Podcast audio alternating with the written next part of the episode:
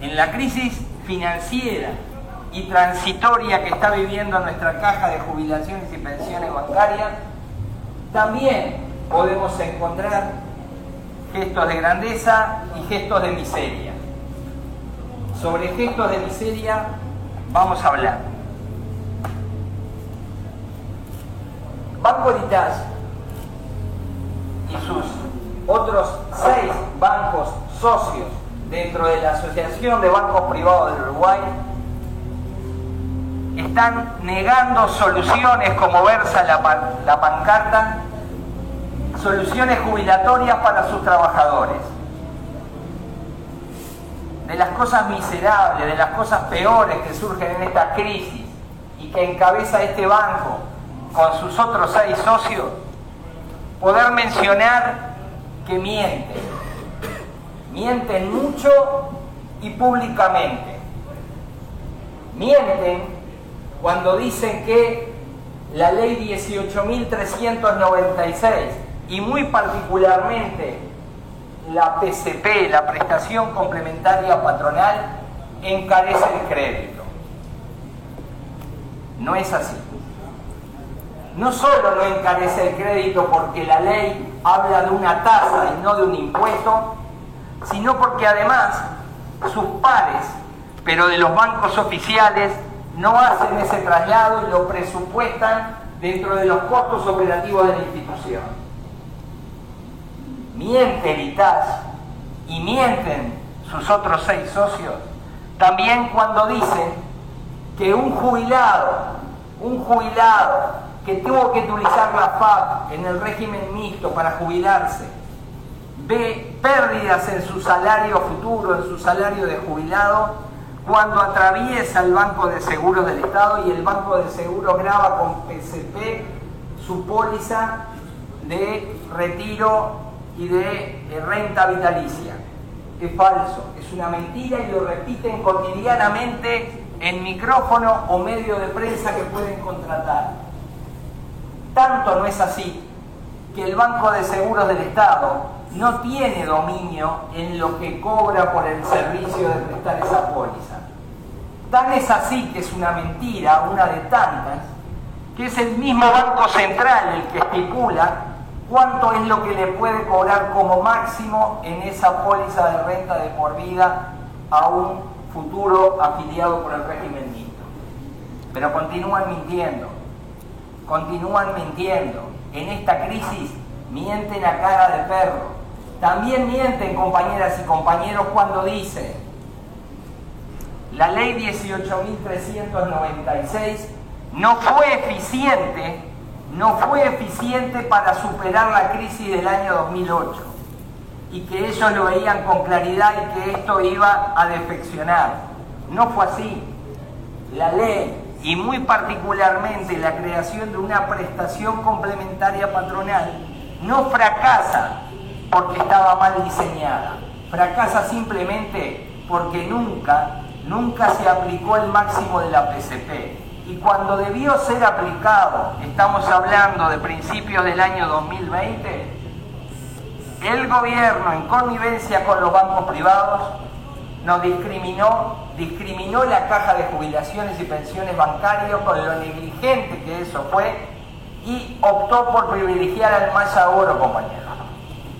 Entonces la ley 18.396 no defeccionó, simplemente nunca fue aplicada en el momento que era necesario llevar a ese 2,5 por 10.000 al 4 por 10.000, compañeros.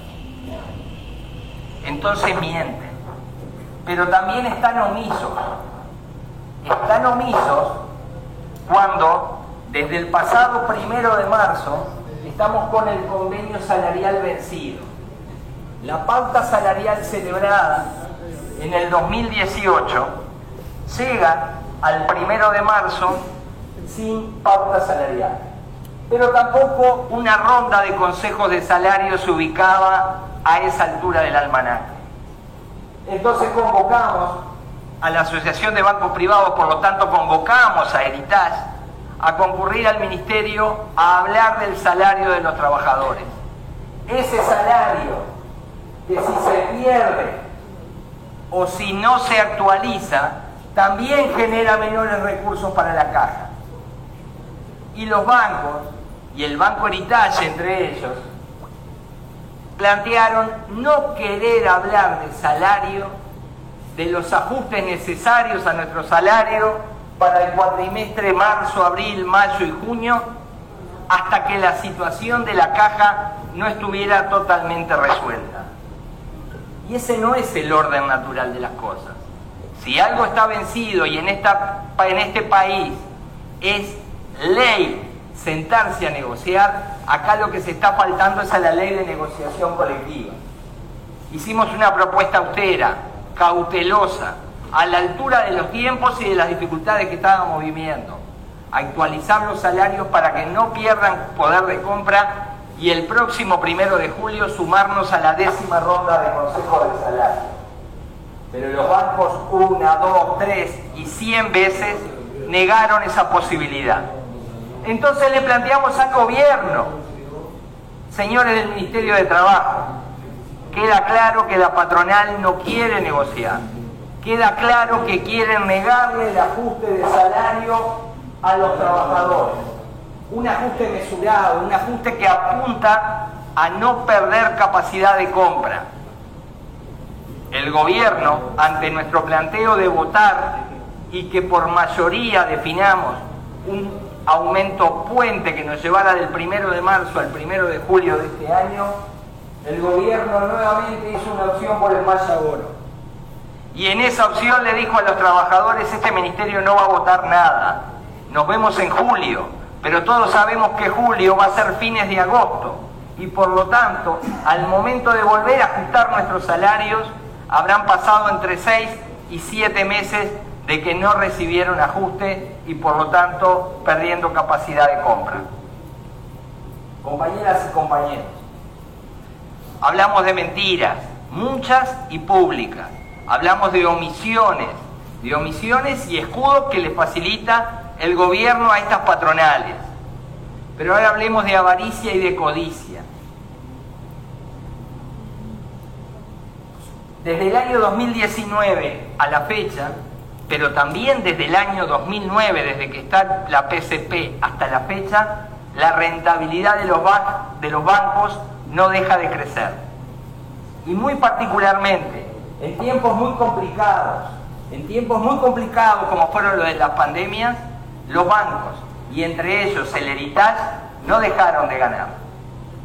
Ahora, en tiempos de crisis, y en tiempos que debemos salvatar a la caja de jubilaciones y pensiones bancarias por la negligencia del gobierno de no aumentar la PCP y atender, atender el clamor de los bancos para que no se le aplicara. En tiempos entonces de grandes rentabilidades históricas, récords, los bancos privados en particular son los que no quieren acercar soluciones a la caja, compañeros se pidió un adelanto, un adelanto de aportes para que la premura de la liquidez no conspirara contra el éxito de la negociación y la buena resolución de este problema. Este banco y los otros seis negaron esa ayuda. Otros bancos privados sí ayudaron, todos los bancos públicos también. Empresas de porte más modesto y de rentabilidades mucho más bajas adelantaron aportes para solucionar el problema de liquidez de la caja. Pero este banco no. Por eso está ese cartel que tanto molesta a la gerencia. Heritage no quiere dar soluciones jubilatorias a sus trabajadores. Y por eso estamos en esta asamblea aquí. Para decirlo, para que lo sepa la clientela, para que lo tengamos bien claro nosotros y los escuchen los colaboradores. Esto no nos está pasando solo a nosotros, le pasa a todo el que trabaja en esta empresa. Y es importante ir a hablar con ese colaborador y hacerlo trabajador o trabajadora. Debemos sumar compañeros a nuestra causa porque esta pelea, abrazo partido, en defensa de la seguridad social, junto a todo el movimiento sindical hasta que finalmente prosperó la ley del gobierno. Y ahora, mano a mano con nuestros patrones, defendiendo la seguridad social, requiere de todo trabajador. Somos clase, compañeros. Somos clase y hay que ir a buscar a ese compañero y hay que hacerle tomar conciencia del estado de situación y que vea qué tan descartables somos todos. Y que lo único que no nos hace descartable es la defensa de puestos de trabajo que hace este sindicato. Así que hablar con todas y todos para sumar, para sumar a nuestra causa. Entonces, compañeras y compañeros, de avaricia y de codicia, porque en este contexto donde se le piden adelantos a esta patronal, en este contexto donde se está pidiendo dividir en tercios el costo del déficit de, este 10 años, de estos 10 años, y los trabajadores acumulados en AEU y los pasivos también pertenecientes a nuestro sindicato, estaremos a la altura haciendo nuestro aporte para las soluciones. Pero es necesario que estas empresas pongan, y al momento de poner, al momento de poner, nos llaman para plantearnos reducciones en los beneficios consagrados en nuestros convenios colectivos, compañeros. Quieren financiar el aporte que les corresponde con la pérdida de beneficios y condiciones de convenios colectivos que están vigentes, que fueron firmados libremente y a conciencia porque son conquistas que ha acumulado este sindicato en sus 80 años. Eso es avaricia, eso es codicia. En el momento histórico más alto de rentabilidad de las empresas, estos tipos, estos tipos piden financiar su aporte con la pérdida de los trabajadores. Es inadmisible, compañeros. Es inadmisible.